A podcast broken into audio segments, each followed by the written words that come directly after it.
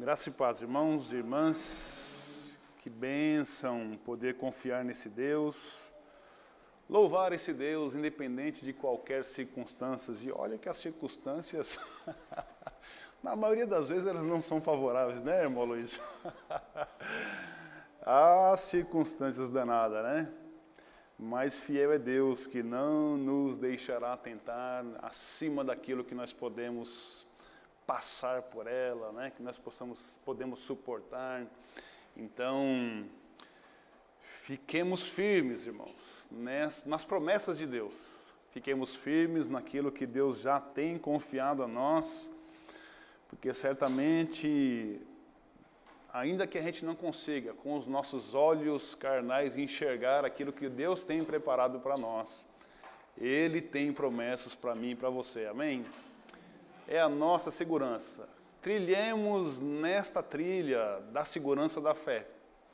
Não uma fé destrambelhada, não uma fé que não tem base, né? mas uma fé que de fato ah, é sustentada pela palavra de Deus. Amados irmãos, como vocês sabem, nós estamos às quarta-feiras. Né? É, nosso pastor iniciou a semana passada o tema né, é sobre batalha espiritual. Então, é um tema muito vasto, né, um oceano em que cada quarta-feira nós queremos colocar uma gotinha mais de consolo na vida da igreja através daquilo que nós entendemos a partir da nossa fé, da nossa confissão de fé, como nós enxergamos este tema. Né? Quero inclusive desafiar a você que está em casa se você não ouviu ainda a ministração da quarta-feira passada, vá lá no YouTube e busque lá né, a mensagem intitulada O Soldado Preparado.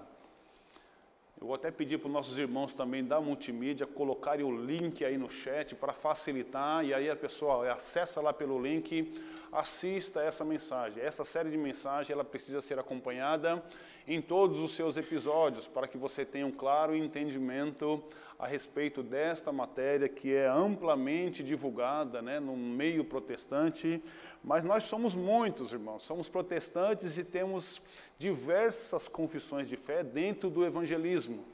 E nós precisamos então estar e trilhar num ambiente seguro, uma mensagem abençoada, e a partir daquela exposição, eu quero continuar falando ainda sobre Efésios no capítulo 6, a partir do verso 10, 10 ao verso 13. Apenas esses quatro versos nós vamos ler e queremos, a partir deste tema, desta temática, ah,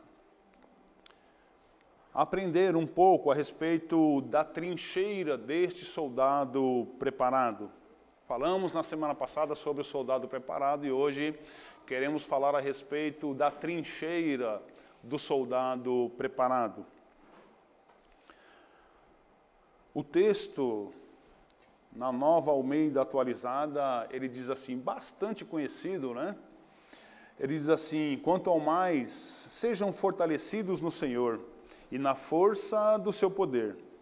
Vistam-se com toda a armadura de Deus para poderem ficar firmes contra as ciladas do diabo. Porque a nossa luta não é contra o sangue e a carne, mas contra os principados e as potestades, contra os dominadores deste mundo tenebroso, contra as forças espirituais do mal nas regiões celestiais. Por isso, peguem toda a armadura de Deus, para que vocês possam resistir no dia mal, e depois de terem vencido tudo, permanecer inabaláveis. Vamos orar mais uma vez, amantíssimo Deus e eterno Pai. Esta é a tua palavra, Pai, que ora proferida. Esperamos, Deus, que o Senhor console o coração da tua igreja. Fale, Deus, ao nosso coração, de modo, Pai, que nós saiamos daqui consolados pelo teu Santo Espírito. Aquece, Deus, a nossa fé a partir desta porção declinada à tua igreja, em nome de Jesus. Amém e amém.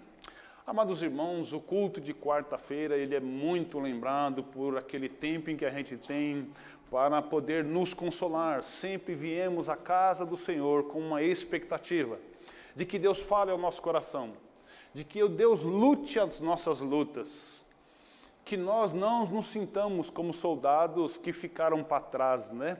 A maioria dos filmes, né, se a gente lembrar, não da minha época, mas da época do Paulinho, se a gente lembrar da época que o Paulinho da Andréia assistia filme do Rambo, e a gente via como é que foi triste, né? Ver o coronel Trautmann deixar o Rambo para trás, lembram? Ele, poxa, coronel, vem me buscar aqui. E ele ficou sozinho lá na batalha. E ainda bem que ele tinha uma faca, né, irmãos? O que seria do Rambo sem aquela faca, né? Aquela faca resolveu todos os problemas dele. E ele resgatou quem ficou para trás e voltou para casa. Enfim, é, é, mas aquilo nos trouxe bastante comoção, né? E nós não queremos ser os rambos da vida, né? As rambas da vida que ficam para trás e que uh, uh, uh, o coronel do exército deixa ele ou ela lá no meio da batalha, ela fica sozinha, se sentindo acuada. Não é essa a nossa expectativa. Quando a gente vem no culto de quarta, a gente já tem essa esperança de que assim, olha, eu vou lá para orar e Deus certamente ouvirá dos céus as minhas orações e derramará sobre esses meus problemas uma solução ou pelo menos uma porção de esperança para que eu continue lutando as lutas que eu tenho enfrentado. Mas, amados irmãos, eu quero pedir para que você não perca essa esperança. Não perca a expectativa de que Deus pode consolar sim o seu coração a partir da luta que você está enfrentando. Aprendemos a semana passada que somos o que precisamos fazer para sermos soldados preparados. E hoje queremos falar do aspecto da trincheira, né, que dentro desse ambiente, né, falando assim entre essa questão de batalha, essa questão também de, de luta, de guerra, né, de batalha espiritual, no ambiente da guerra vocês lembram o que é a trincheira? Aquele espaço né, em que se faz uma cova ou uma vala e ele está à altura do peito do soldado, né, e normalmente ele tem também uma saliência para que ele dali ele consiga guerrear com um pouco de segurança. E neste aspecto de batalha espiritual, nós precisamos lembrar que existe uma luta entre a nossa humanidade, e é importante a gente lembrar isso, que a nossa humanidade ela é carnal, que os nossos problemas eles têm uma origem, e esta origem está lá no Éden, por conta do pecado da desobediência do homem. Mas além desta luta do ser humano para atender à vontade de Deus, existe eh, não somente aquele aspecto de batalha em que a gente faz um dualismo, em que o tempo todo existe uma luta somente do bem contra o mal. E nós meio que passamos por fora disso, porque essa guerra entre o bem e o mal não é minha e nem sua. Essa é uma briga de Deus, né? Lembra lá de Apocalipse no capítulo 12, a partir do verso 9? Aquele texto fala que estourou uma guerra no céu e o anjo Gabriel guerreou contra Satanás, e ali ele é chamada da, da serpente, do dragão, que representa a figura de Satanás. Então, às vezes, a gente tira-nos fora disso e colocamos que essa guerra é de Deus, entre o bem e o mal, e nós minimizamos como se todas as nossas lutas e dificuldades pudessem ser expressas a partir somente desta, dessa luta, dessa dualidade entre o bem e o mal. Mas isso está para além, uma batalha espiritual, ela está para além dessa questão que é uma realidade, mas que também nos atinge. Porque o tempo todo a humanidade também está lutando para tentar obedecer a Deus. E o papel de Satanás é tentar cegar os olhos dessas pessoas, para que elas não enxerguem a necessidade de obedecer a Deus. Então, amados irmãos, quando a gente aborda e tenta descortinar esse tema sobre a batalha espiritual, muitas coisas aparecem, porque em especial as pessoas eh, elas veem-se apenas no meio desta batalha entre céu e inferno. Parece que não existe mais nada na sua vida cristã para ser tratado senão esta guerra o tempo todo. E é importante a gente lembrar, irmãos, que esse texto, ele é uma metáfora do que é a vida do cristão. Mas ele não é tudo. Nós não podemos, a partir desta verdade, desse texto, né, em que a maioria das Bíblias registram lá como subtítulo para você se revestir da armadura de Deus. E por que que isso é importante, né? Lembra que eu falei da trincheira? Quando o soldado está prestes a atacar, de dentro da trincheira, ele está abaixado e de repente ele levanta, mas ele tem um capacete. Quantas vezes a gente já viu narrativas de filmes e que naquele momento que ele levanta vem uma bala e pum no capacete dele? E se ele não tivesse um capacete? Mas veja, apesar de, a gente não pode pressupor, irmãos, que a nossa guerra ela é somente nesse aspecto.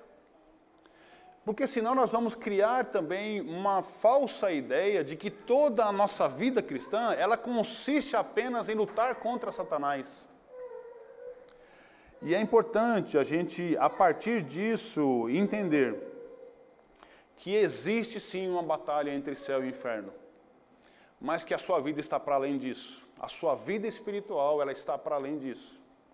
Não dá, amados irmãos, para nós, como cristãos que somos, novas criaturas que somos, a gente enxergar a nossa fé e militar na nossa fé apenas como uma academia espiritual em que a gente vai ficar forte somente para esta batalha.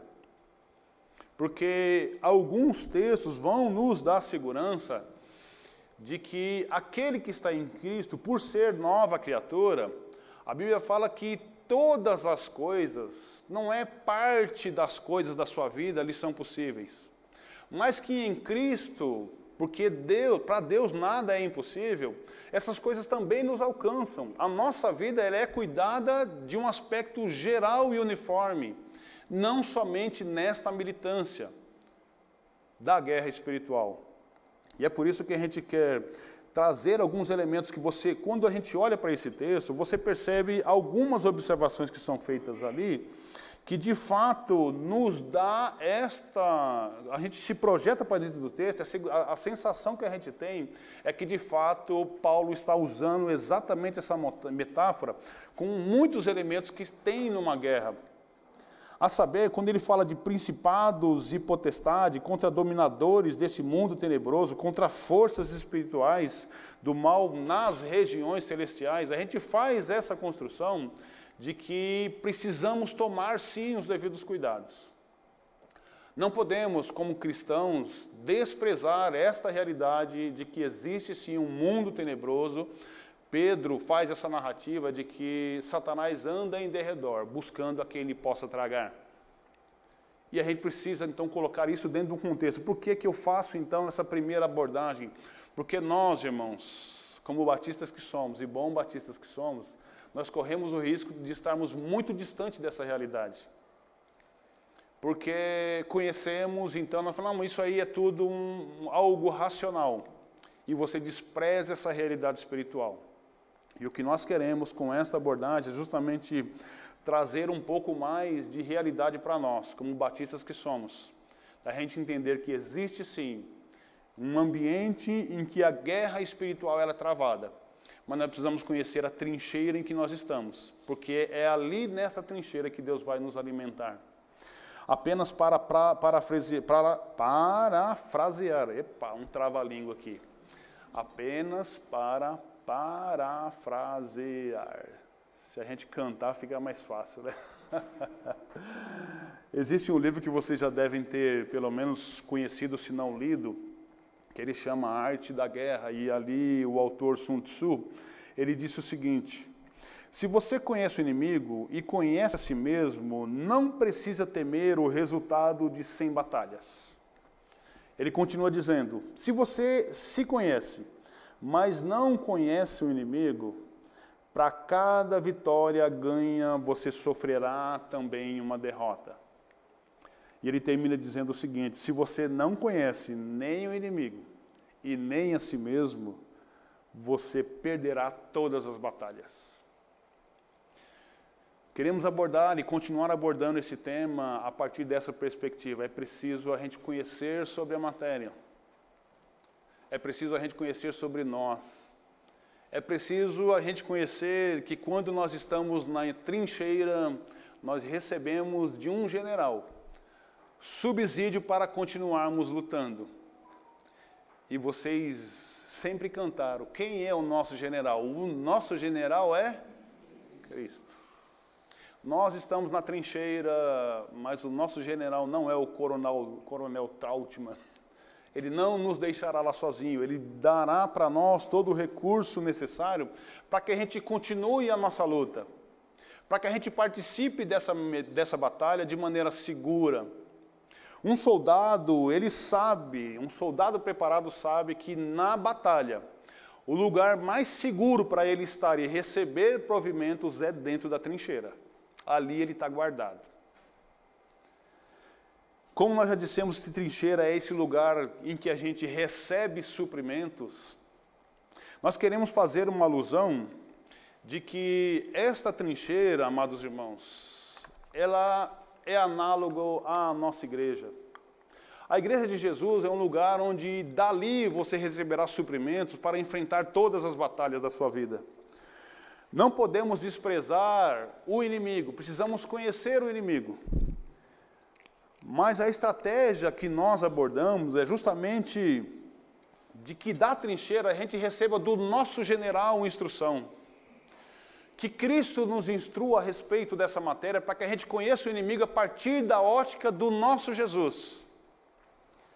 Porque eventualmente a gente pode não nos enxergar nesse ambiente e começar a ouvir o inimigo. E nesta matéria de batalha espiritual, Muitas vezes o que a gente vê é um grande equívoco de pessoas perguntando para o inimigo quem ele é. E o que a Bíblia fala a respeito do nosso inimigo? Quem é o inimigo das nossas almas? É Satanás. O que a Bíblia descreve a respeito do diabo? O que o diabo é? Ele é o pai? Por que, que eu ouviria esse inimigo para que ele se descrevesse sobre quem ele é? E nesta militância de batalha espiritual, a gente pode se perder, tentando lutar com armas que não são orientações do nosso general, do Cristo, porque nós recebemos informações fora da trincheira.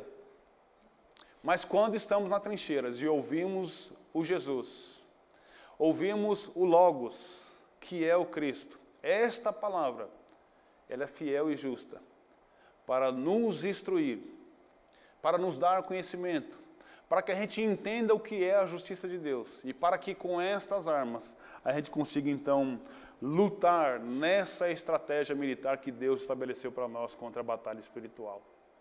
Falando, amados irmãos, em estratégia militar, algumas definições vão dizer que a estratégia militar é justamente a arte do general. A estratégia militar ela lida com o planejamento, com a condução de campanhas, com o movimento e com divisão de forças. E uma das estratégias militares é inclusive burlar o inimigo. Isso nós estamos falando a termos de guerra mesmo, a guerra da Ucrânia contra a Rússia. Os dois comandantes estão buscando estratégias para vencer aquela batalha. Se nós pensarmos a respeito ainda de batalha, dentro desse ambiente de estratégia militar, elas se baseiam em três forças. A gente pode considerar um tripé.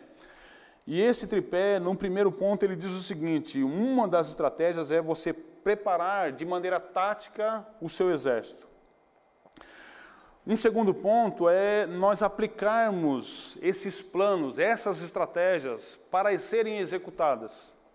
E num terceiro ponto, é a logística envolvida na manutenção do exército. Você foi convocado para ser um soldado de Jesus ou uma soldada de Jesus. Segundo Timóteo, no capítulo 2, Paulo fala a respeito desse soldado, de como nós devemos nos comportar como soldados que nós somos. Vale a gente consultar o texto,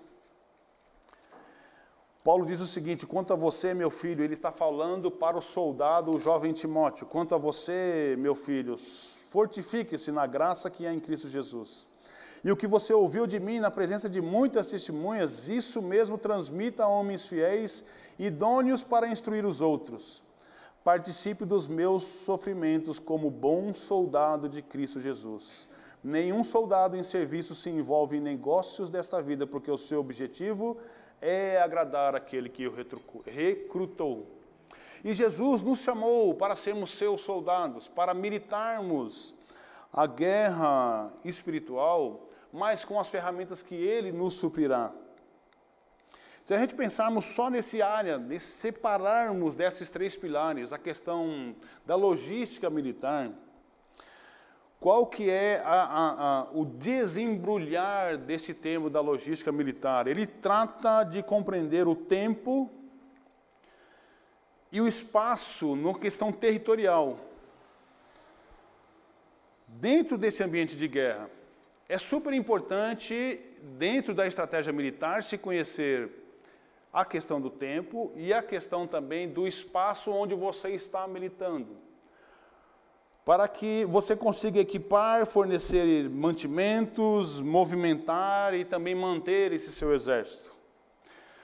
Veja, amados irmãos, uma outra analogia do que o próprio Cristo diz a respeito da sua igreja, aqui registrado na carta aos Efésios mesmo, no capítulo 4, a partir do verso 11 e do verso 13. No verso 11, ele diz o seguinte: E ele mesmo, Jesus, concedeu uns para apóstolos, outros para profetas, e outros para evangelistas, e outros para pastores e mestres, com vista ao aperfeiçoamento dos santos, ou dos soldados, podemos aqui parafrasear, para o desempenho do seu serviço para edificação do corpo de Cristo, que é a igreja. E ele termina no verso 13 dizendo assim: até que todos cheguemos à unidade da fé e do pleno conhecimento do Filho de Deus ao estado de pessoa madura, à medida da estatura da plenitude de Cristo. O nosso general espera que a gente seja como ele. Que a gente consiga maturidade na nossa caminhada cristã, para entender o processo da batalha para que dali, como igreja de Jesus, ele continue nos alimentando. Daí a importância do soldado estar dentro dessa trincheira. A igreja de Jesus ela tem um papel preponderante para nos treinar, para nos capacitar, para fazer de nós soldados fortes e valentes, que dentro da guerra tenhamos a experiência necessária para, para lidar com as coisas visíveis e invisíveis. Nem em toda guerra nós lutaremos com armas físicas. Muitas delas nós oraremos, lutaremos com armas espirituais. As disciplinas espirituais nos ajudam nessa militância. E a trincheira de Jesus, segundo esta paráfrase que a gente fez aqui a partir de Efésios no capítulo 4, é justamente o que Deus tem feito com a sua igreja. Desta trincheira, deste lugar chamado comunidade, Jesus tem alimentado o seu povo, para que de dentro desta trincheira a gente consiga receber da parte de Deus subsídio para continuar lutando as nossas lutas.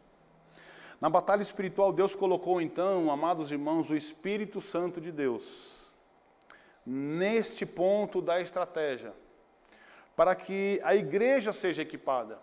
É o Espírito Santo que fornece esses dons para a sua igreja. Por isso que na igreja nós temos diferentes dons, para que a partir deste lugar, capacitados pelo Espírito Santo, nós possamos receber a devida instrução para lutar as nossas guerras e para ah, ah, obter o sucesso nas batalhas que a gente vive. Na trincheira, irmãos, considerando a trincheira como a igreja de Jesus, Deus elegeu profetas. Deus escolheu homens e mulheres para falar a seu respeito, através da reflexão feita pela palavra. A palavra de Deus é o nosso instrumento seguro para que a gente, a partir da palavra, consiga entender qual é o propósito e a vontade de Deus para a minha vida e para a sua vida. E Deus, então, ele elegeu pessoas que fizesse essa interpretação como um profeta de Deus, para que você entenda e compreenda qual é a vontade de Deus para a minha vida e para a sua vida. Portanto, volto a dizer, de dentro da trincheira, ouça os profetas de Deus. Ouça o que o Espírito Santo de Deus está falando à sua igreja porque é ali que Deus está ordenando a sua bênção, é ali que Deus está orientando a sua igreja, é ali que a preparação saudável para os soldados está acontecendo. Deus está falando através da sua igreja, não queira ouvir o que o mundo está dizendo a respeito de batalha espiritual. Somos da geração de filhos, temos intimidade e comunhão com Deus, E esta intimidade e comunhão com Deus é que vai nos fazer ir mais além. Não podemos, de maneira nenhuma, dar voz ao inimigo das nossas almas. Quando Paulo vai fazer toda essa descrição, aqui em Efésios, no capítulo 6, a primeira chamada dele no capítulo, no verso 10, é justamente essa: quanto ao mais, irmãos, sejam fortalecidos no Senhor. A nossa força precisa estar conectada com algo que venha dos céus. E ele diz: e na força do poder, porque cremos que Deus é poderoso para lutar as nossas lutas, para vencer as nossas batalhas, para nos fortalecer de dentro da trincheira, subsidiando a sua igreja. Porque ele espera que essa igreja um dia alcance a maturidade, que alcance a plenitude do conhecimento de Cristo, porque só então essa igreja estará preparada para militar nessa guerra espiritual, nessa batalha espiritual. Não busque fora da igreja, irmãos, aquilo que Deus está ordenando que você fique dentro da trincheira, porque ali é o seu ambiente seguro. É desta trincheira chamada igreja que Deus vai mandar recursos para você, para você lutar a chamada batalha espiritual.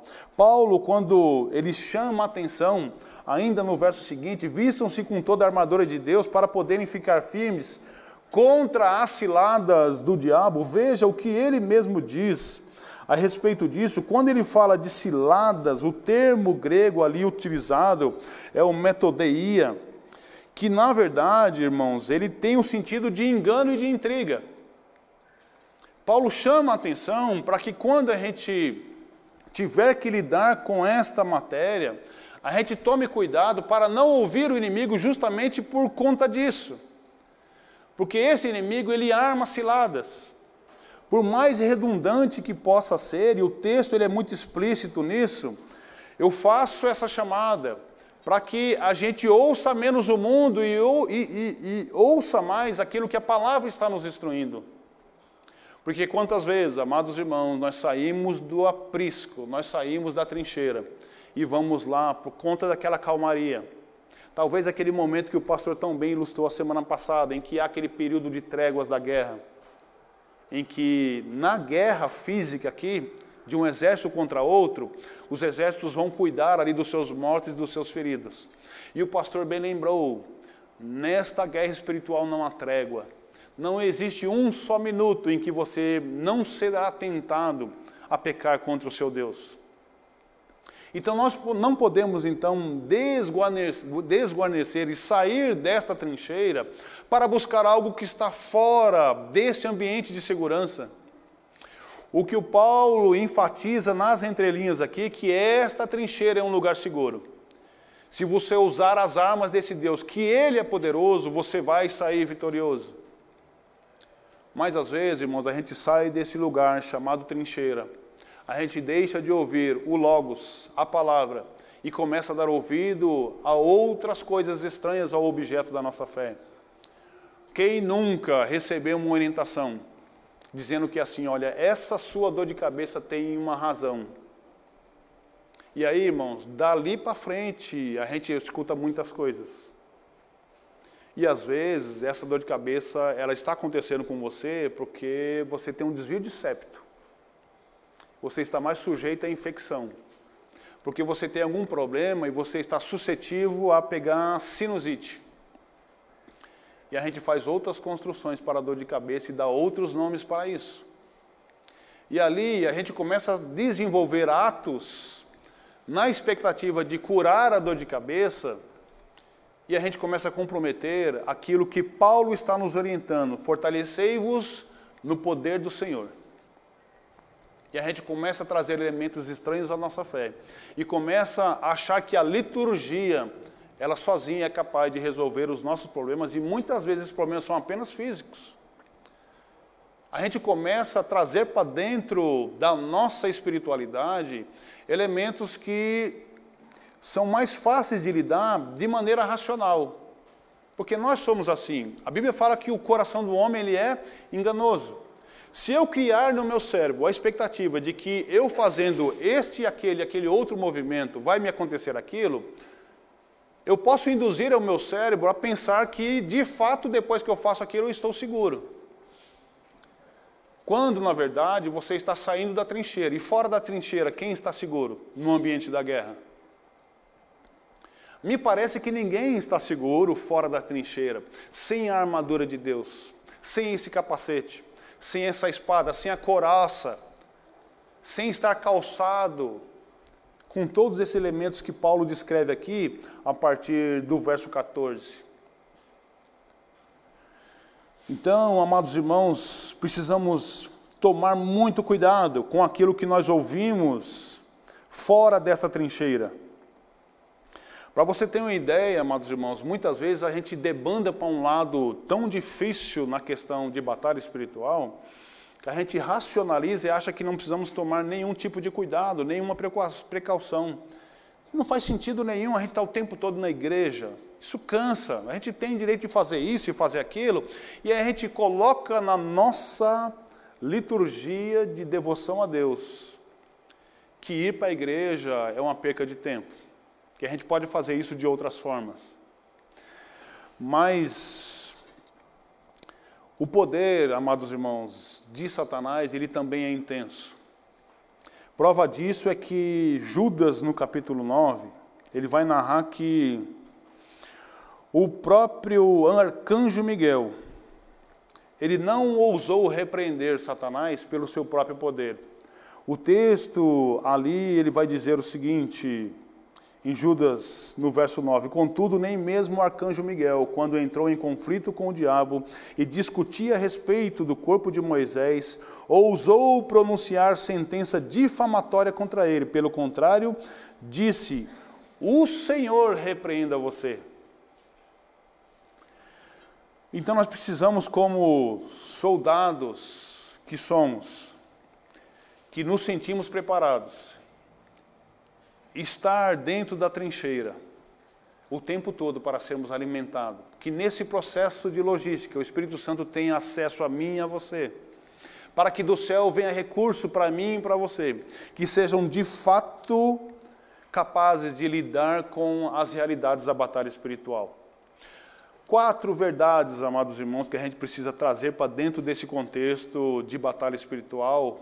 Volto a dizer, para que a gente não fique nem muito lá, no campo da descrença, para que também a gente não vá até lá. O campo de que a liturgia é capaz de resolver todos os problemas, a gente precisa entender do seguinte: existe de fato um mundo real espiritual, poderoso, invisível e hostil ao povo de Deus.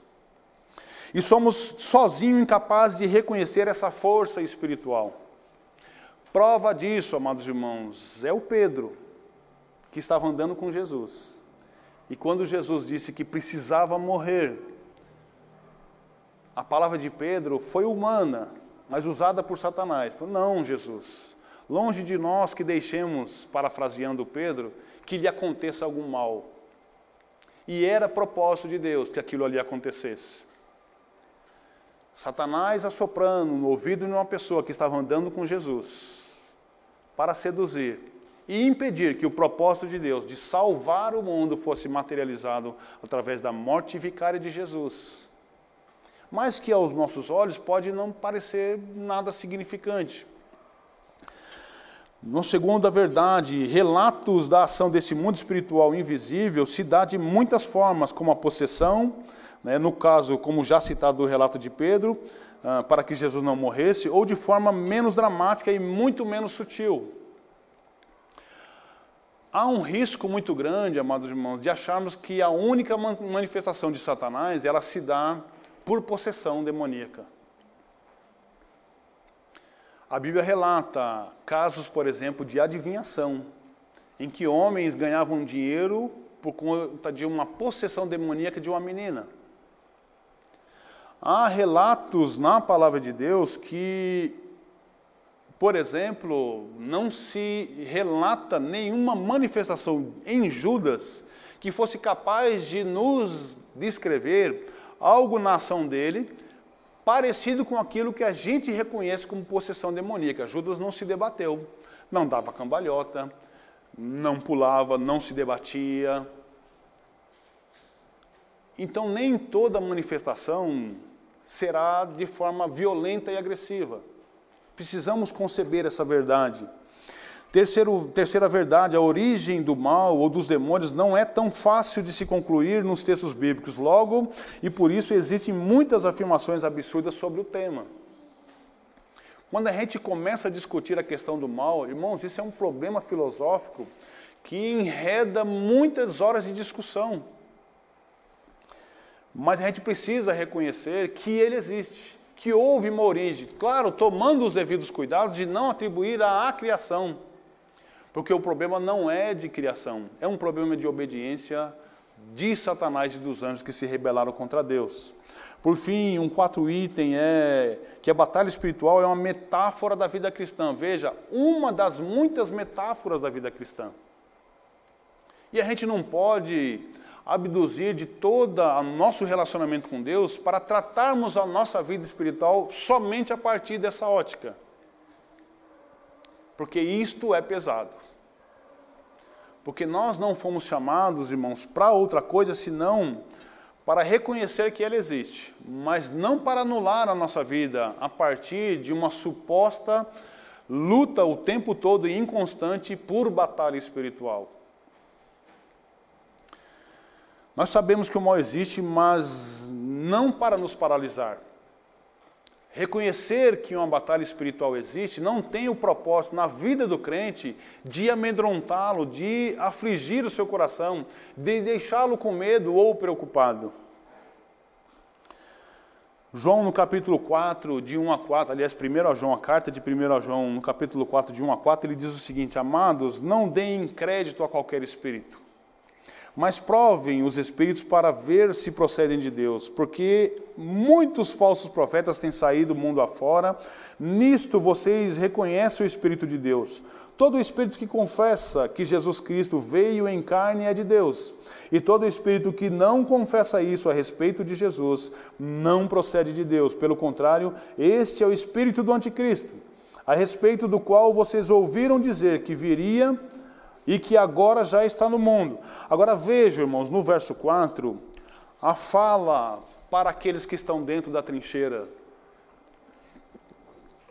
João diz o seguinte: Filhinhos, vocês são de Deus e venceram os falsos profetas, porque aquele que está em vocês é maior do que aquele que está no mundo. Amém?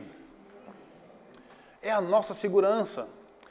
Saber que existe uma batalha espiritual sendo travada nas regiões celestiais não nos impede, não nos amedronta, não traz nenhum prejuízo a nós. Pelo contrário, se nós recebemos essa informação de dentro da, da trincheira, que é a igreja de Jesus, da maneira saudável, como a palavra nos propõe, ela deve nos trazer segurança e não preocupação. Porque, segundo o que a palavra nos garante, é que nós somos filhos porque cremos, porque reconhecemos que Jesus é o Filho de Deus, recebemos e herdamos da parte de Deus o direito de sermos chamados filhos de Deus. E o que o João, João aqui está dizendo é exatamente isso. Que nós temos essa segurança de que muito maior, por mais que o reino nas, das trevas seja poderoso, que ele não tenha passado lá no céu, no setor de almoxarifado, e se despido do seu poder. Satanás e os anjos foram destinados à terra, lançados do céu à terra com os seus poderes. Mas o que a Bíblia nos diz é que esse poder está sujeito à autoridade de Jesus. E que Jesus é o nosso mestre, ele é o nosso general. É dele que nós recebemos toda a orientação e toda a estratégia para lutar as nossas pelejas. C.S. Lewis, ele disse o seguinte a respeito dos demônios: há dois erros semelhantes, mas opostos que os seres humanos podem cometer quanto aos demônios. Veja que interessante. Um é não acreditar em sua existência. O outro é acreditar que eles existem e sentir um interesse excessivo e pouco saudável por eles. Volto a dizer, devemos tomar cuidado, amados irmãos, em regrar a nossa vida a partir desta paráfrase que nós estamos lutando essa batalha espiritual. E ele conclui dizendo assim: os próprios demônios ficam igualmente satisfeitos com ambos os erros e saúdam o materialista, porque ele não acredita na existência do demônio. E com a mesma alegria, ele também saúda o mago, porque espiritualiza tudo também. Tudo joga na conta do demônio, tudo joga na conta de Satanás. Calvino também adverte o seguinte: como, porém, o diabo foi criado por Deus, lembremos de que esta malignificência que atribuímos à sua natureza não procede da criação, mas da depravação. A origem do pecado está exatamente na depravação do homem. E Satanás e os anjos foram os primeiros seres depravados a pecares antes, inclusive, de que, de, de, de que Adão e Eva. Tudo quanto, pois, tem ele de condenável, sobre si ele mesmo evocou, para que você não faça uma leitura de que Deus criou o mal.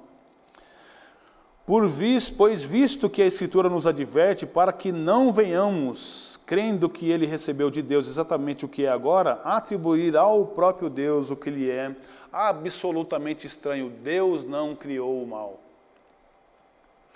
Eu quero concluir, amados irmãos, trazendo novamente um conceito do livro do Arte da Guerra, que o seu autor Sun Tzu ele diz o seguinte: o principal motivo da guerra é a paz. Não é um paradoxo? O principal motivo da guerra é a paz. Sobre a ótica daquele que está promovendo a paz. Quando Hitler promoveu a paz, aliás, a paz, quando Hitler promoveu a guerra, ele tinha na sua cabeça de que era certo fazer aquilo de que a raça ariana era melhor do que as outras e tinham que ser estimados, todos tinham que ser, ah, estimados não, uh, extirpados, ele tinha que ser dizimados, toda a população. Na cabeça de Hitler, essa era a regra.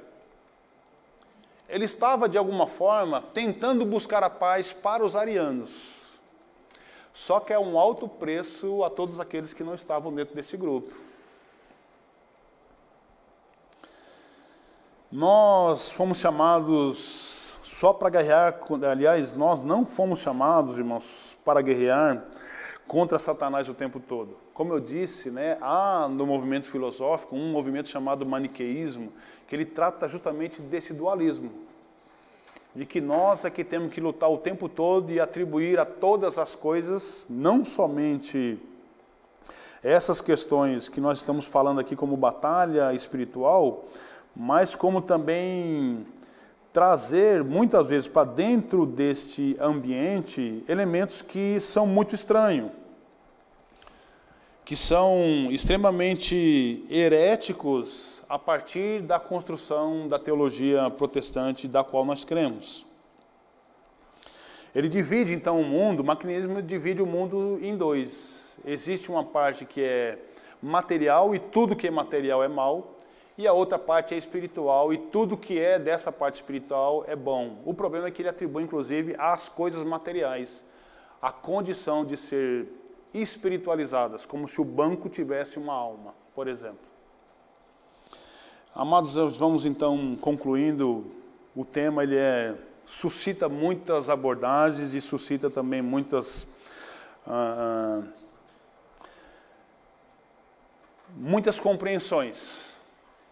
E o tempo não nos permite tratar de tudo aquilo que nós queremos.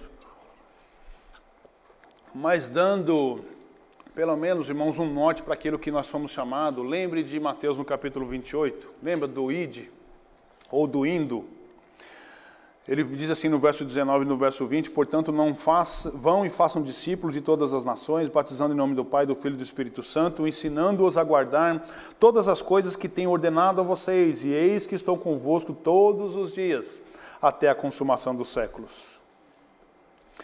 Nós não podemos desprezar a realidade da batalha espiritual, mas existe muita desinformação, como eu já disse nesse assunto tão sério. Muitas pessoas envidam por essa trilha como se todo o cristianismo estivesse simplesmente pautado nessa matéria. Muitas pessoas desavisadas entram pelo caminho da luta da batalha espiritual e fazem da fé esta academia que nós precisamos fortalecer para vencer ela o tempo todo.